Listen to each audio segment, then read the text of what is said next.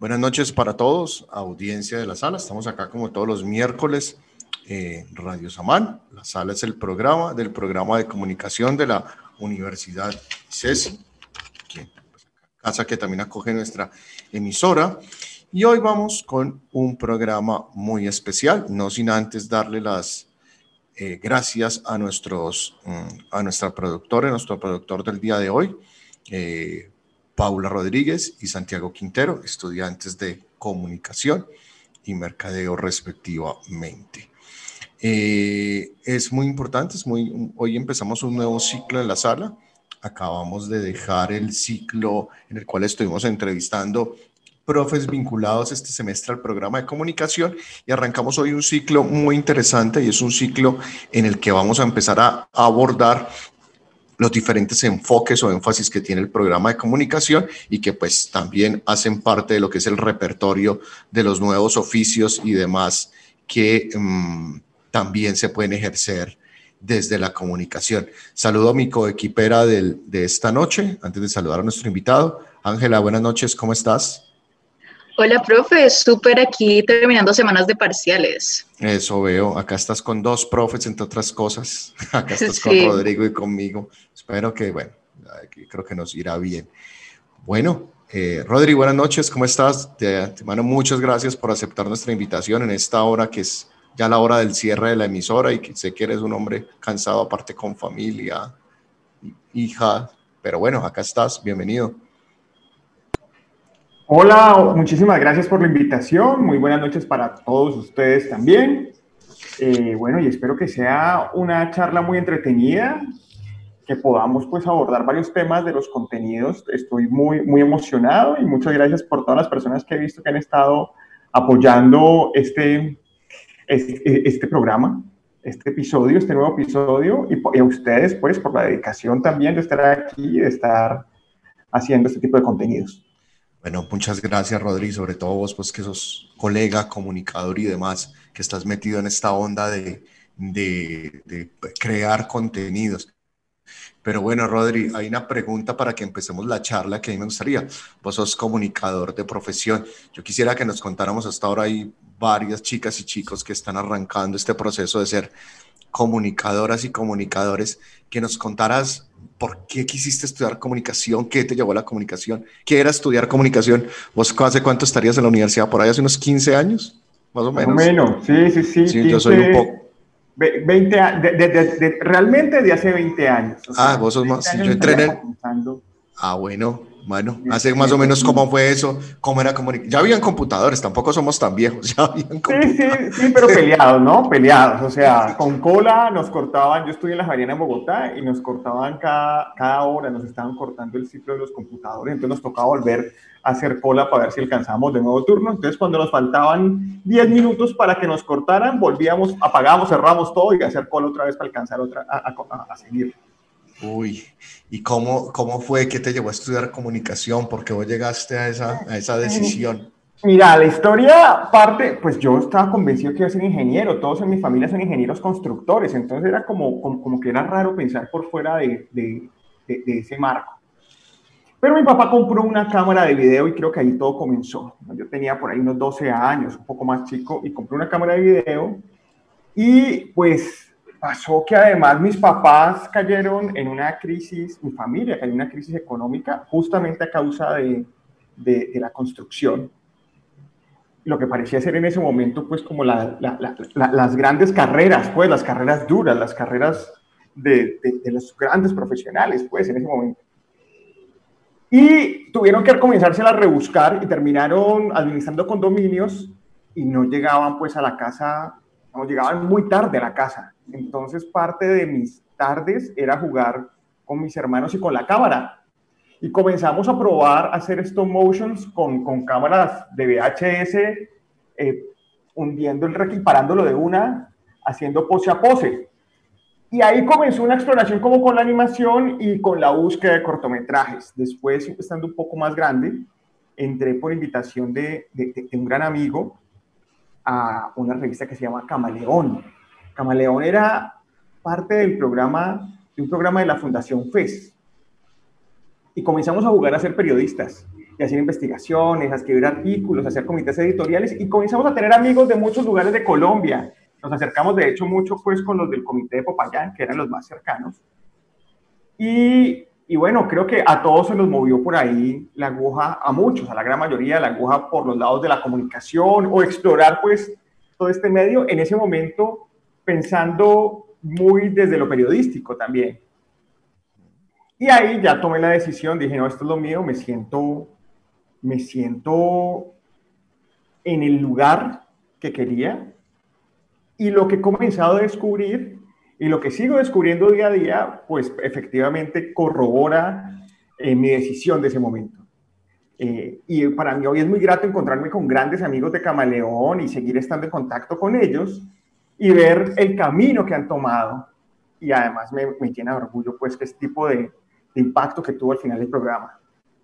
Hay una, una, una, nota aclaratoria que es importante, aunque pues en los posts cuando anunciábamos tus, de, la charla, pues Rodrigo es, es, comunicador, eh, tiene una maestría en temas de diseño, y es también docente. Esperamos muy pronto, cuando los cursos del programa se vayan destapando, que nos acompañe. De todas maneras, ya es muy cercano al equipo de, de, profesores de comunicación y es profesor en la universidad en el programa de diseño de medios interactivos.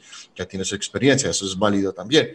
Con estos medios interactivos, pues bueno, le doy juego para que Ángela venga y lance su primera pregunta o, o tema de conversación.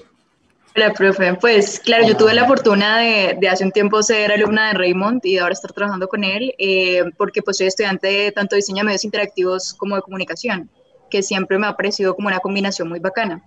Eh, una cosa muy chévere de la clase que yo di con Raymond que se llamaba narración hipermedia es plantearse cómo los contenidos se, se pueden interrelacionar a través de diferentes medios y, y pues de ahí viene el término de, de, hacer estas narrativas hipermedia. Entonces, profe, cuéntanos un poquito más de cómo en, en tu trabajo implementas estas tecnologías, eh, pues estas, como estas estrategias, nuevas tecnologías, nuevas herramientas para poder como ejercer la comunicación y para llegar mejor a audiencias, como yo creo que, un poquito de eso. Angelita, muchas gracias, muchas gracias. Me alegra pues mucho también verte aquí y ver a Santiago también, pues por acá, Paula. Eh, Santiago y Ángela han sido también alumnos míos. Em, estudiantes. Algunas me corrigieron el término. Sí.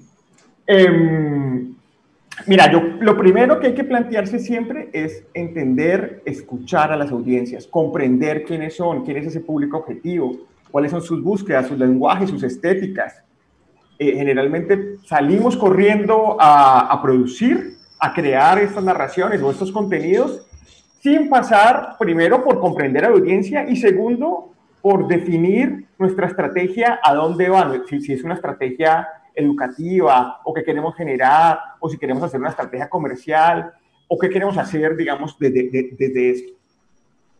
Y desde ahí plantear entonces las, ya las estrategias narrativas y las estrategias estéticas, pues que tienen que ir muy de la mano, porque claramente la narración va a ser un instrumento absolutamente empático que va a generar una conexión muchísimo más alta con la, audiencia, a tal punto que buscamos que haya una huella de experiencia, de tal forma que quede marcado, quede como una experiencia muy vivida. Yo creo que todos hemos experimentado, por ejemplo, una película cuando nos remueve los sentimientos y nos llena de preguntas.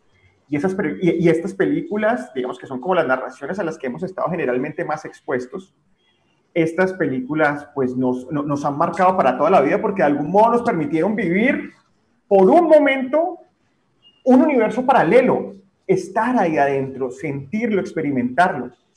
Cuando ya venimos y llegamos, digamos, como que comienza a crecer de forma exponencial la aparición de plataformas digitales y especialmente el, el digamos, el smartphone, el, dispositivo móvil, que nos permite además hacer control y volvernos las, las ciudades una interfase y hacer que sea un control de muchos otros, eh, eh, digamos, desde electrodomésticos a otras pantallas y permite ser como nuestro punto de navegación y conexión y de traqueo, etcétera, etcétera y los tiempos que comenzamos a pasar en él comienzan a desplazar a los medios tradicionales, se nos abre una cantidad de posibilidades eh, de interacción y de plataformas a través de las cuales generar unos procesos inmersivos, es decir, vivir una narración de una forma a partir de unas capas más cercanas que no solamente se van a limitar a una pantalla fija, como sería pues la, la, la, la televisión convencional.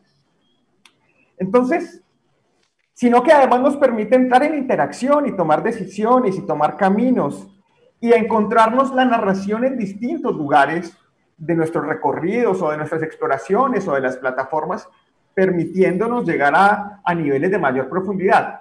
Entonces, ahí comenzamos a tener un énfasis distinto. Lo que pasa es que apenas estamos realmente explorándolo, es decir, quienes en este momento tendrían el capital para hacerlo, todavía están teniendo, las, las, grandes empresas todavía están teniendo tomar, muchas están teniendo tomar estos caminos de narraciones multiplataforma. Entonces, todavía pretenden jugar a hacer campañas para promocionar sus, sus, estrategias de, pues, de mercadeo, por ejemplo, y gastar grandes dinerales ahí en vez de estar, eh, en vez de estar creando eh, estrategias narrativas que además les permitan consolidar unos nichos interesados en distintos puntos de, conocimiento, de entretenimiento, de información e ir consolidando audiencias. Entonces todavía estamos en esta construcción, estamos como en un proceso de, pues, válgame la expresión, un poco de, evangelizar, en poder crear estas estrategias narrativas mucho más sólidas y multiplataformas, pues para el sistema de mercadeo que además no pretendan estar vendiendo, sino generando una audiencia y una relación de valor diferente, que al final obviamente va a repercutir en conversiones, seguramente, es, es lo más probable, y en compra, pero antes de eso crear y consolidar una audiencia desde otra dinámica que no sea el cómprenme, cómprenme, cómprenme y vengan les interrumpo y vengan los invado, que termina siendo pues una, un, una absoluta carga para, o puede terminar, terminar generando rechazo para quienes están consumiendo pues algún tipo de narración que sí quieren ver.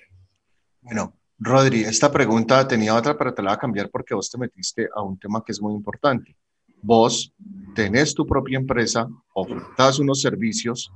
Yo quisiera que nos, yo quisiera que nos contaras a tus chicas y chicos que ahora están iniciando la, en, la, en este tema de la comunicación, ¿qué está exigiendo el mercado ahora? Por ejemplo, yo sé que tú eres experto, hace poco nos dictaste un curso de storytelling para el Departamento de Humanidades, y aquí fuiste deslizando en la otra pregunta, en la otra respuesta, perdón, que haces narrativas. ¿Cuáles son esos productos que vos estás ofreciendo? ¿Qué es lo que hace tu empresa? Vos como comunicador en estos momentos, ¿qué es lo que estás eh, como docente y como empresario, qué es lo que estás ofreciendo?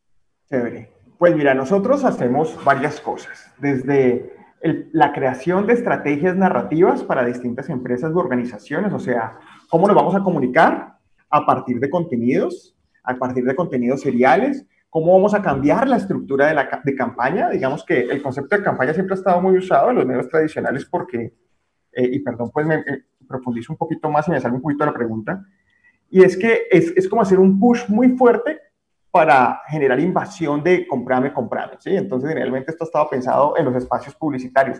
Los espacios publicitarios tienen una tendencia, tienen una tendencia, no se van a morir del todo, pero sí a, a transformarse, a cambiar y a disminuir eh, en, en, este sistema que planteamos. Entonces, hacemos esa, esas estrategias narrativas tanto al interior como al exterior a partir de contenidos. Y al exterior es para consolidar audiencias y, y, e interconexión entre las plataformas.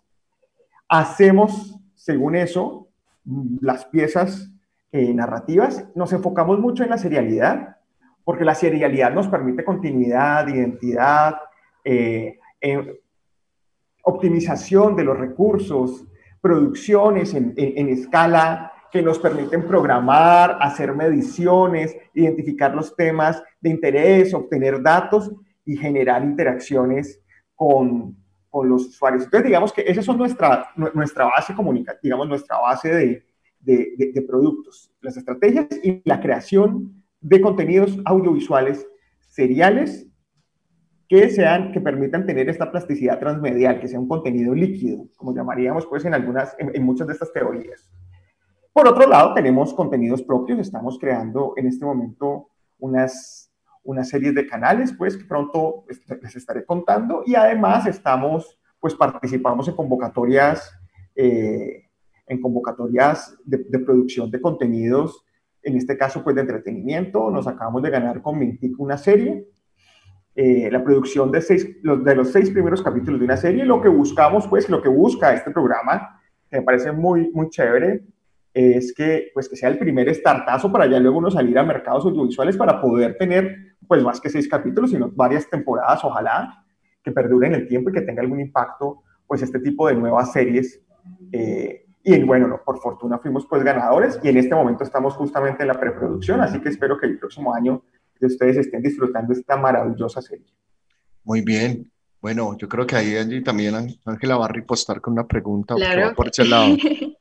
eh, sí, no, es que hablando de audiencias y de generar contenidos y por ejemplo ahora empezar a crear series y ese tipo de contenidos, por ejemplo, me acuerdo mucho que cuando estábamos en tu clase, vos nos recordabas mucho pensar en colombianos, en colombianidad, en generar contenidos para una audiencia que está aquí, que es lo que tenemos aquí cerca.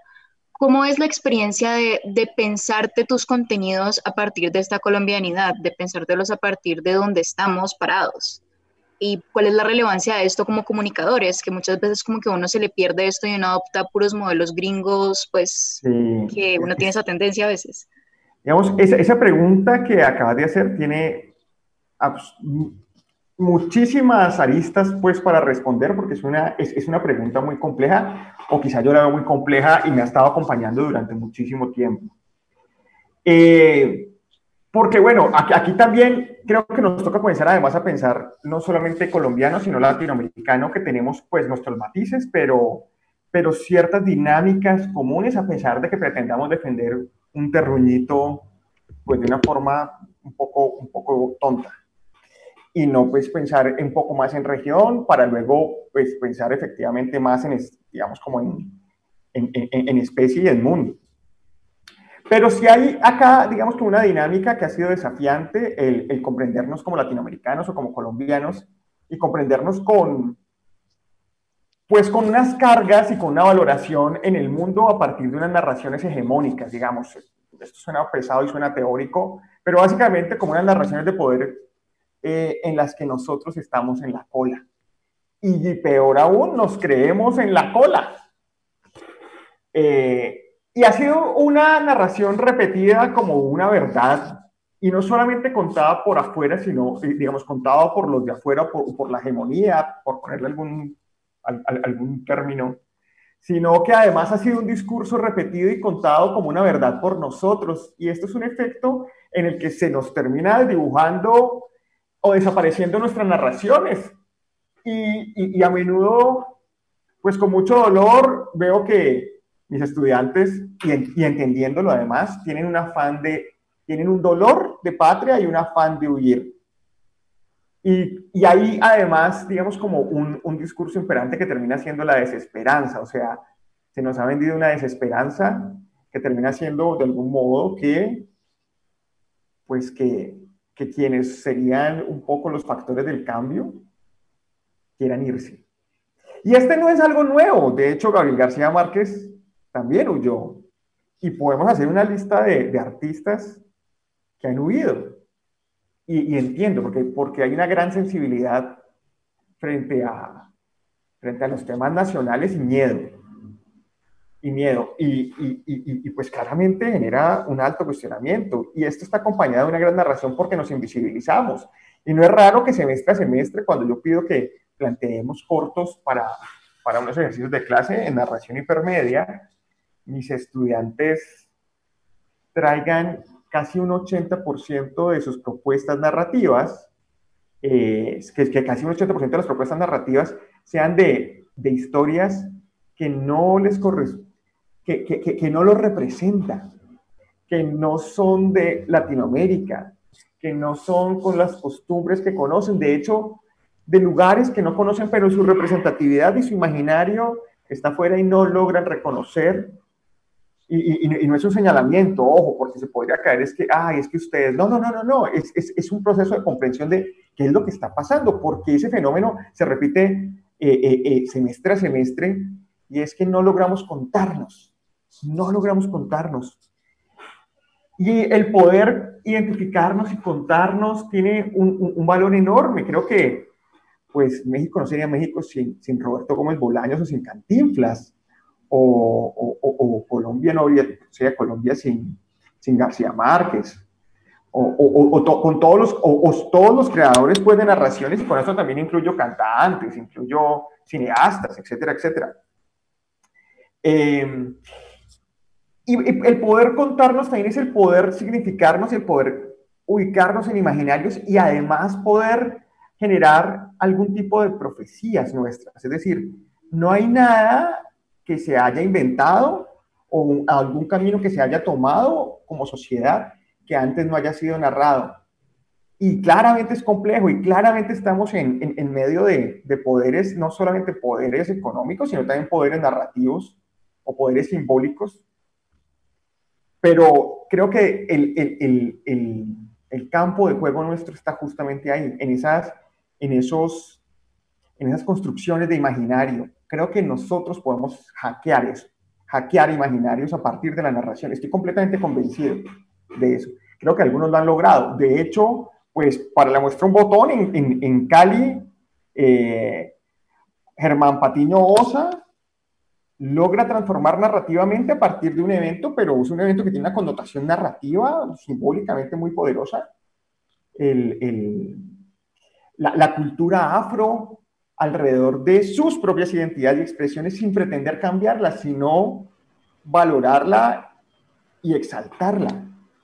Eh, creo que me fui por todos los, pues por muchos lados, Ángela, en, en, en, esta... pero es que la, la pregunta lo ameritaba. Es, que sí, la pregunta está como para uno pensarla y, y pensársela uno como comunicador y como usuario también de contenidos. De hecho, remata muy bien un tema. Hoy tuvimos invitado en una charla de comunicación a Omar Rincón y justamente hablábamos de, estos asuntos. Hoy cuando preparábamos el programa con Ángela hacíamos esos puntos de, de conexión. Eh, nos quedan dos preguntas, Rodri. Tenemos ocho minutos. Acá siempre el tiempo es un cliché, pero verdaderamente el tiempo al aire siempre es muy breve. Eh, Ángela rematará ahora el programa y yo te quiero preguntar esta. Eh, Rodri, cuando vos, porque incluiste ahora a los estudiantes en tu respuesta, ¿qué es lo más difícil a la hora de, enfrentar el proceso pedagógico con estudiantes de diseño, con estudiantes de comunicación. Yo me tiro, por ejemplo, una, yo siento que yo no dicto clases que tienen que ver con, con técnicas, sino más conceptuales, pero yo a veces pienso como director de programa que aparece un asunto y es como una servidumbre de lo técnico, ¿no? Que siempre está. Y me he encontrado con profesores maravillosos de lo técnico que son como vos, pero que les quieren dar duro también a lo conceptual. ¿Vos cuál crees que es el reto de trabajar con estos estudiantes que van a ser creadores? ¿Cuáles son los problemas que has encontrado? Bueno, la primera, yo, creo que el primer y, más grande problema es que ellos entiendan, comprendan, vivan y, respiren la trascendencia que tiene esa carrera, porque son los creadores de imaginarios y son los primeros que tienen que reinventarse el imaginario porque van a ser parte de lo, del eje de la transformación del futuro. Es decir, nada, un poco lo que retomaba en su momento, nada de lo que se ha inventado ha sido narrado primero, no ha sido narrado primero, me, me enredé un poco, hice la del chao. Nada de lo que se ha inventado ha sido narrado posteriormente. Es decir, primero hay que narrar las cosas, primero hay que soñárselas y comunicarlas, y comunicarlas transmedialmente, y comunicarlas a partir de lo técnico, y comunicarlas. Pero antes de eso, y, voy a tu punto, eh, habrá que conceptualizarse y entender esa trascendencia, habrá que encontrar un sentido. Y ese sentido tendrá que traducirse ahí sí y aterrizarse en lo técnico, en la, en la herramienta. Entonces creo que primero es que de verdad crean y se convenzan el cuento de no solamente, no es el videojuego por el videojuego, no es la producción audiovisual o el programa por el programa o la serie por la serie. Es que detrás hay un poder absolutamente impactante que muchas veces no somos conscientes de, eso, pero que termina teniendo un impacto enorme. Yo creo que parte de eso es, que es, es creerse ese, ese rol y comprenderlo. Lo segundo es que a menudo pues claramente lo técnico embeleza, para abordar un poco pues de nuevo tu, punto. Y entonces se quiere partir de un hacer. Vamos a hacer, vamos a hacer, vamos a hacer.